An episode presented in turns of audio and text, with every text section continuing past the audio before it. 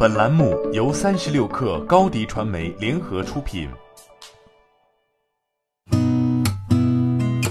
八点一刻，听互联网圈的新鲜事儿。今天是二零二零年四月十五号，星期三。您好，我是金盛。据晚点报道，哔哩哔哩将企业发展部进行分拆，并分别成立了战略发展部与战略投资部。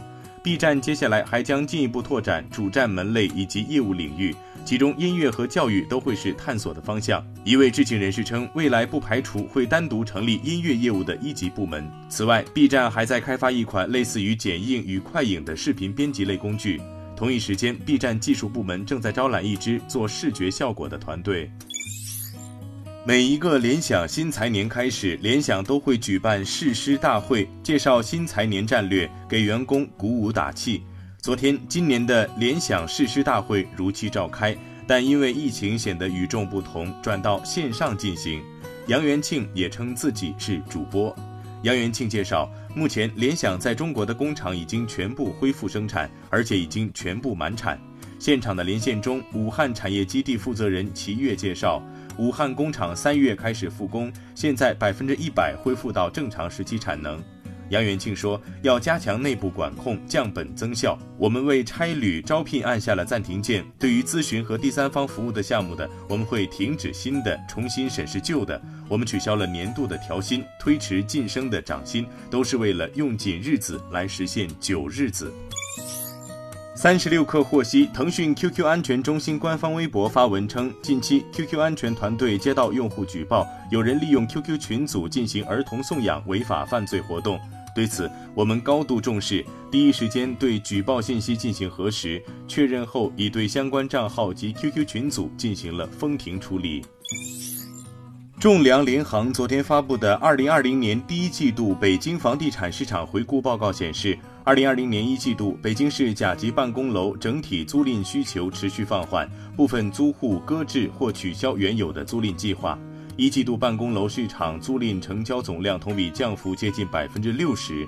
报告指出，尽管第一季度受春节影响，本就是租赁传统淡季，但二零二零年一季度的成交量也远低于去年同期水平。中蓝联北京体育有限公司昨天宣布，公司中高层管理人员将采取降薪举措，以应对新冠肺炎疫情带来的冲击。其中，CBA 公司首席执行官降薪百分之三十五，总监及以上级别人员分别降薪百分之十五至百分之三十。CBA 公司表示，希望以此次降薪为起点，带动全联盟友好协商降薪，减轻俱乐部运营压力，确保 CBA 大家庭每一个参与者平稳度过疫情。高盛集团认为，新冠肺炎疫情将导致日本汽车制造商四月份开始的本财年合并营业利润下降百分之三十八，但他们的反弹速度可能超过十多年前全球金融危机后的反弹。高盛在一份报告中写道：“一旦疫情接近尾声，需求就会相对迅速的恢复。”高盛将本田汽车的股票评级从持有上调至买入，称本田今年已大跌约百分之二十五，目前的估值具有吸引力。任天堂昨天证实，本周起将在日本市场恢复销售 Switch 和 Switch Lite 游戏机。任天堂上周暂停了在日本销售 Switch 和 Switch Lite 游戏机，原因是新冠病毒疫情期间消费者的购买需求较高。但与此同时，游戏机供应链也受到了影响。Switch 的主要产地位于中国和越南，尽管生产已经恢复到一定程度，但仍无法实现满负荷生产，因此在供应方面存在较大缺口。此外，任天堂还表示，《动物之森》新地平线限定版 Switch 将于四月底开售。好，今天咱们就先聊到这儿。编辑崔彦东，我是金盛，八点一刻，咱们明天见。